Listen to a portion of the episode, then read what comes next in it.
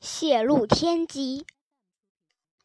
开学的第二天，小丢丢请假了。难道小丢丢不愿意上小学吗？不，请别误会，小丢丢很喜欢上小学。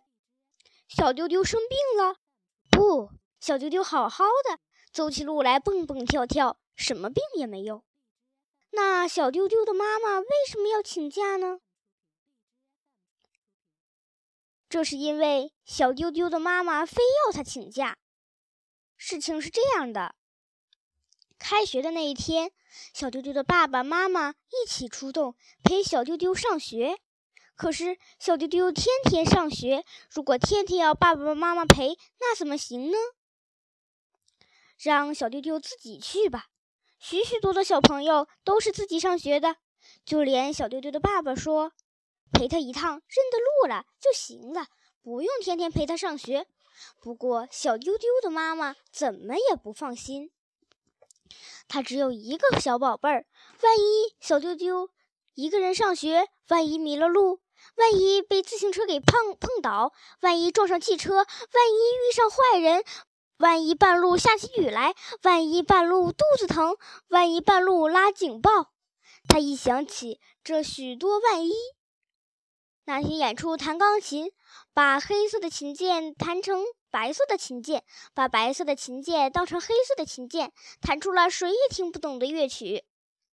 他想起了小铁，灵机一动，给小丢丢买一个小铁那样的机器人，天天陪他上学放学，不就可以放心了吗？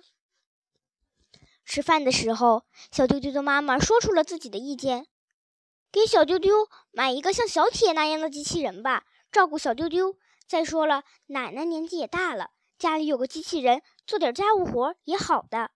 奶奶表示同意，爸爸也同意。行，明天我去买。小丢丢直摇头，不行，不行，爸爸去买不行，他会把铁蛋买回来的。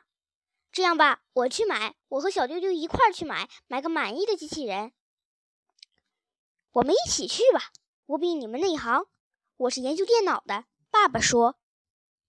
内行买个铁蛋。小丢丢嘟囔着。妈妈一看小丢丢不高兴了，便对小丢丢的爸爸说：“得了得了，明天你上班去，我和小丢丢买保险，买个满意的机器人。机器人公司大着呢，品种多着嘞，你们去会晕头转向。”得了得了，别在门缝里看人，把人看扁了。妈妈不服气。机器人的规矩你懂不懂？什么规矩？机器人公司的规矩跟服装公司不同。衣服买回来，如果大小不适，可以调换。机器人一旦离开公司，就不许调换。这么说，不能买错。是的，买错了就不好调换。说到这里，爸爸有些得意。什么叫直接服从型机器人？什么叫间接服从型机器人？你们懂吗？这些从来没有听过的新名词，把小丢丢的妈妈给难住了。他呀，买琴在行，买衣料在行，买菜在行，嗯，但是买机器人的确外行。爸爸越发得意，翘着脚，脚尖儿不停地左右抖动。这是他得意的标准姿势，像给学生上课似的说了起来。小娟娟家的机器人跟铁蛋一模一样，可脾气完全两样。这是因为小铁属于直接服从型，铁蛋属于间接服从型。机器人定律里面说，机器人必须服从人给他的命令，这条定律是任何机器人都要遵守的。